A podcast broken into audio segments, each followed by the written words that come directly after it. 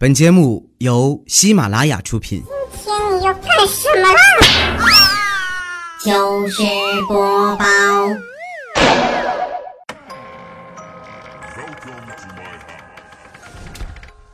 嗨，各位亲爱的听友们，大家好！欢迎您准时收听每个月的前两个礼拜三，由本主播杨派为大家带来的糗事播报。那时候怎么鬼鬼祟祟的？嗨，今天不万圣节吗？我这是为了配合节日氛围啊！当然了，这万圣节啊，比不上什么圣诞节或者是情人节。我要再不来点氛围，好悬一出溜就就过去了。那么说，为啥万圣节的氛围没那么强烈呢？要我说，主要是因为它没啥经济价值。那你看别的节日送个玫瑰，哎，送个巧克力，最次也送个苹果啥的。你说今天能送啥？送你个倭瓜，给你脸上送个大口子。老公啊，过节了，你捅我一刀呗。得过且过，意思意思得了。那况且今天来说也不算正日子了，人家老外都过昨晚上，哎，那叫万圣节前夜，就跟咱们大年三十是一个道理。化个妆出门溜达溜达啥的。今天再弄这个人以为你有病啊！你像佳期不就是吗？昨天晚上啊，想雕个南瓜灯应个景，特意出去买了一趟啊，到那老板给挑了一个硕大的巨型南瓜，好家伙，我目测啊，够三个成年男人合抱。你琢磨那得是多大？佳期一看，赶紧解释：“老板呐，来个小的吧，啊，我雕灯用不上这么大。”结果那哥们说一句话，导致场面一度非常尴尬。他说。啊，你吊灯啊，这扯我 我还以为你要做面具呢。你这大脸盘子不给你整个大点儿，我怕你套不进去。这给佳琪气的挠挠哭啊，五了豪风那么哭啊。他说我脑瓜大。那我们作为同事不能干看着呀。当时我领着调调和未来赶到现场，好顿劝。哎，我们三个捧着佳琪的脸安慰他，别哭了啊，别哭了，妹子。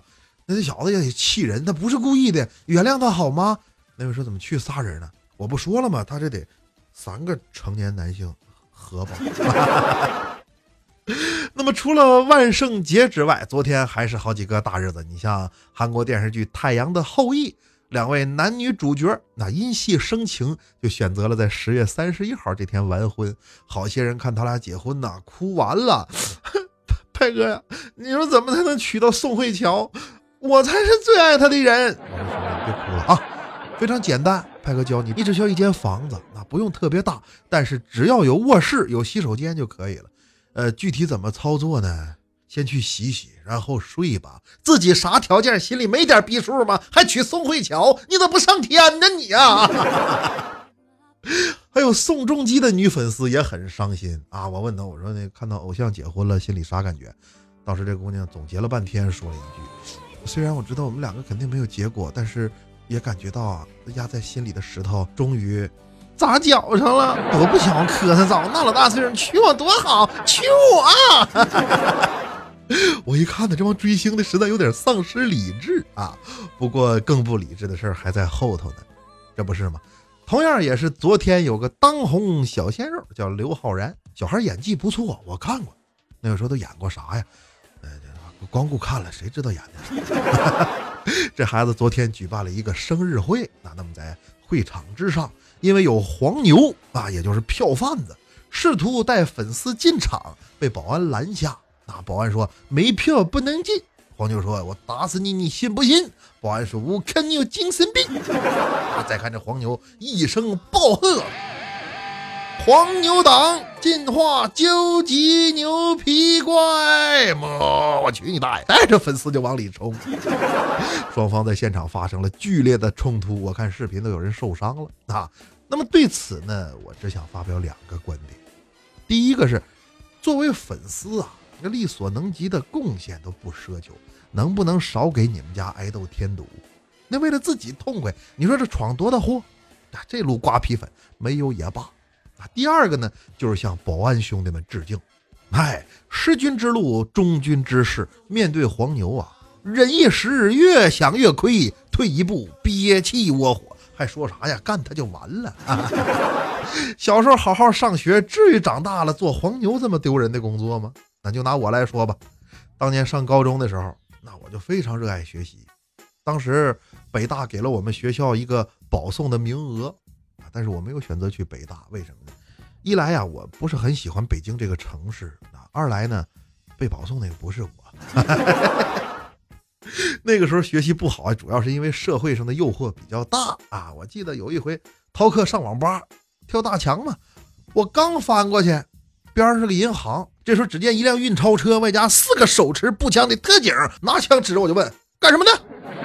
我当时就懵了，我就嗯上网吧。特警说：“滚回去！” 然后我就翻回来。这时候刚落地，正好又遇着校长在墙根下路过，一看我跳下来了，问我干什么呢？我说：“我我找人。”校长大骂了一声：“滚回去！”我 还记得在夕阳下的滚来滚去，那就是我逝去的青春呐！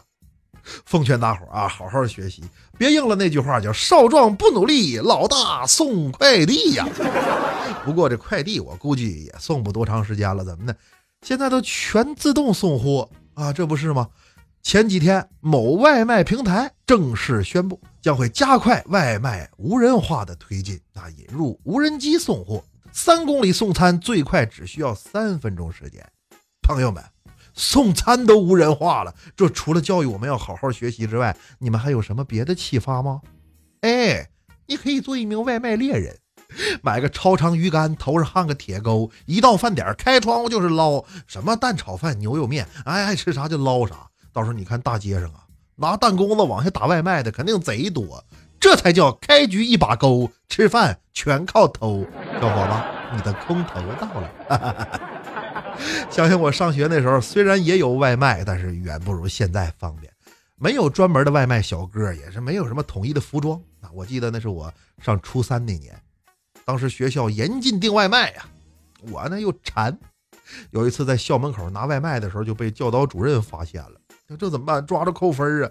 当时我起飞智，哎，马上就跟这外卖小哥深情对望，并且抢着跟他说：“哎，哥呀，你给我送饭来了。”爸呢？这哥们瞄了教导主任一眼，马上就反应过来了啊！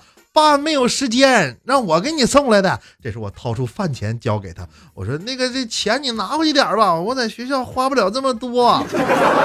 就这样，在教导主任眼皮子底下，我完成了一次非法交易。送外卖的哥们看见主任还打招呼呢：“老板呐，大葱没有了啊，你抓紧时间让人给送。”怪不得没扣分呢，看我是客户没忍心下手啊！这是，别看这帮大人整天叨叨羡慕学生时代，其实要真让他们回去天天做题，那谁都不干。他们羡慕的只是学生时代订外卖的那一部分。你像昨天晚上我正在家写稿呢，啊，晚上大概十点多吧，这时候从楼上传来了一个女人的咆哮声：“什么关系啊？啊，什么关系？说到底什么关系？”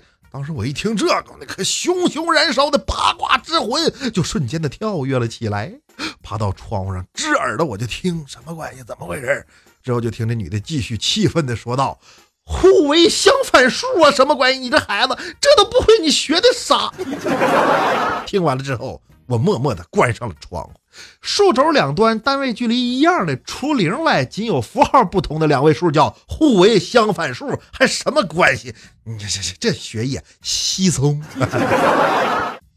后来呢，我上学没上完啊，十几岁就外出闯荡，我爸还夸我呢，好，果然是我儿子，有我年轻时的风范。当年我也是跟你爷爷说，闯不出名堂就不回家。你看老爸现在虽然不算成，等会儿爸。我还有爷爷呢，我怎么从来没见过他老人家？啊，我这不是没闯出啥名堂吗？我爸劝我儿子，你别看那些有钱人表面风光，其实呢，其实他们私底下更风光啊！行了，快走吧，恕不远送。就这样，我离开了生我养我十多年的家乡，到现在都没回去过一次。刚开始工作的时候呢，心态不好，总觉得自己不幸福。那后来有一次打车，我觉得司机说的不错，他说做人要知足常乐。那咱比上不足，比下有余，别人爱咋咋地，要看开一点。我听完之后啊，茅塞顿开。我说师傅，你这心态真好。他说嗨，以前也看不开，这不拆迁了吗？赔了两千来万，刚看开。我一看这也不是啥正经司机呀。上车说好二十块钱给送到，结果绕来绕去要八十，这不黑我呢吗？当然了，我也不差事儿。下车之后我说我说大哥啊，给你扔一百啊，不用找了。说完话我拔腿就走，司机说哎哎哎哎，扔哪儿了？我没找着啊。这时候我已经五十米开外了，一边跑一边喊找啥找啊？不都说了吗？不用找了。那么段子说来没个完，哎，咱们抓紧时间念留言，大伙儿多给我留言啊！只要能接上茬，就会在下期的节目中与您互动。来看杨家小轩留言说：“他说听了两年的糗事播报，从来不点赞也不评论，真心觉得对不起各位主播，但是喜欢派叔的段子，每次听觉着又温暖又搞笑，希望能经常听到你的节目。温暖啊，我明白。”现在不都流行这个吗？叫什么有温度的声音，有态度的内容。所以我这个叫温暖，哎，波儿姐那个叫热辣。我就是爱音乐，别让我停下来。老司机来看什么什么留言说，他说派哥一直都那么支持你，喜欢你的故事，喜欢你憨憨的笑声，就是更新的太慢，能不能一天更个十几二十集？一天更十几二十集，那就没有憨憨的笑声了，就只有悲惨的叫声。各位叔叔阿姨，让我歇会儿吧，嗓子眼儿都干冒烟儿了。来看 coffee tea 留言说：“他说老杨，我爱你，但我也许是个男的，也许是个男的。”兄弟，不不，大妹，那个怎么称呼你？这么的叫二哥吧？啊，二姨子嘛。再来看幺三八七五零九留言说，他说听糗事播报一年多了，从来没评论过，因为不足以感动我。听你的段子没几次，我就忍不住赞了。话虽俗套，但还是希望你继续努力。后来者居上。别的呀，你们老这样，我别居上了，我离拘留不远了。这节目全靠各位前辈辛勤耕耘，才能有这么多人喜欢。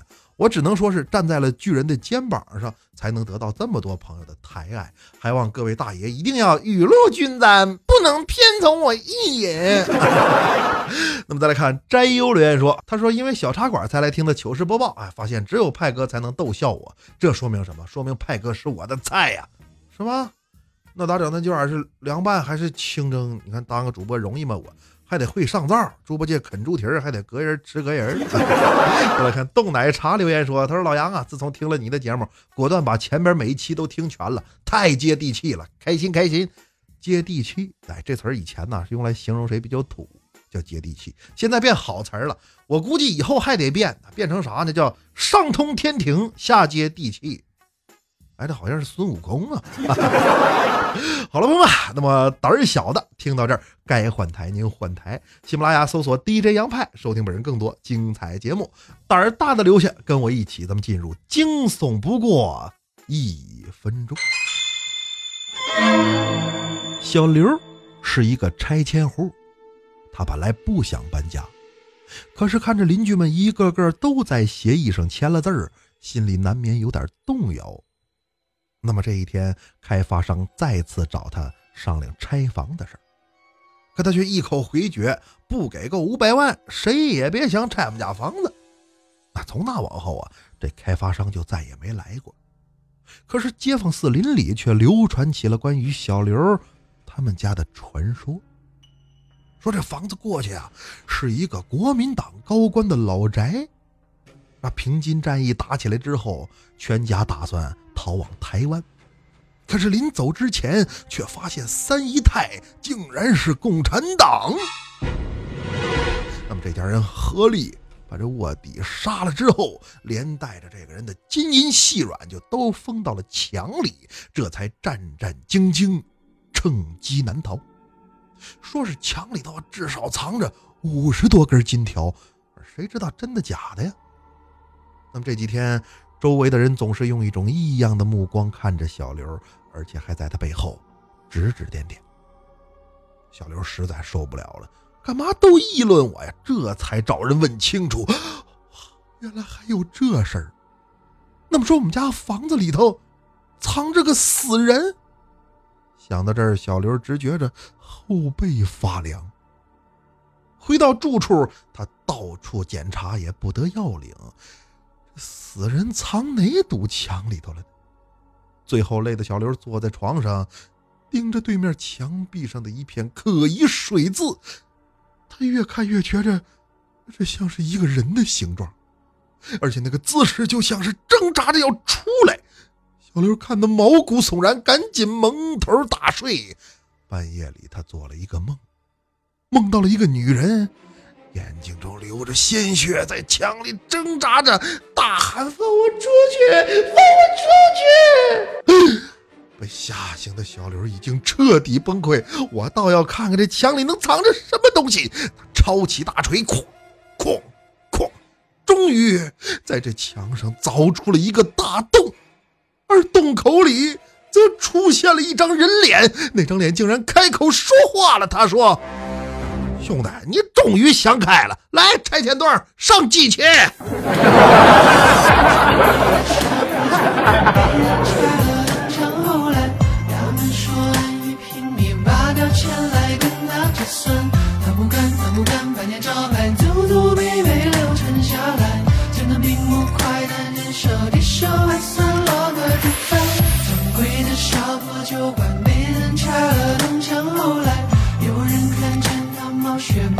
行囊恩怨，离开留下老地小烧。他是否也曾无奈一去若回来？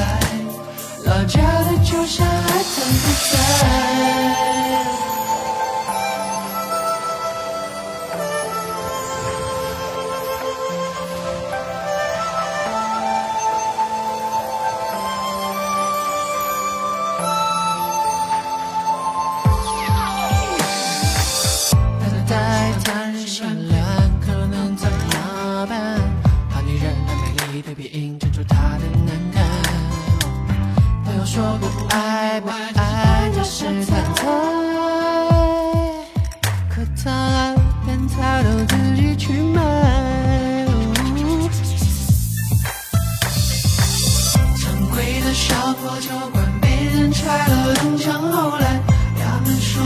酒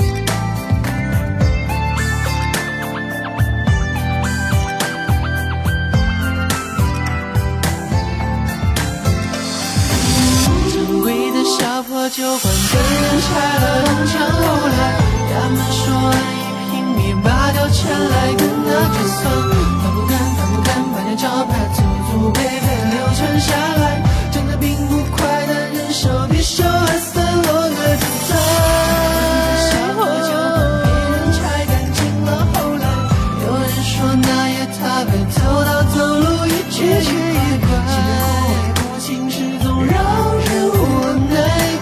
了朝代，当时的明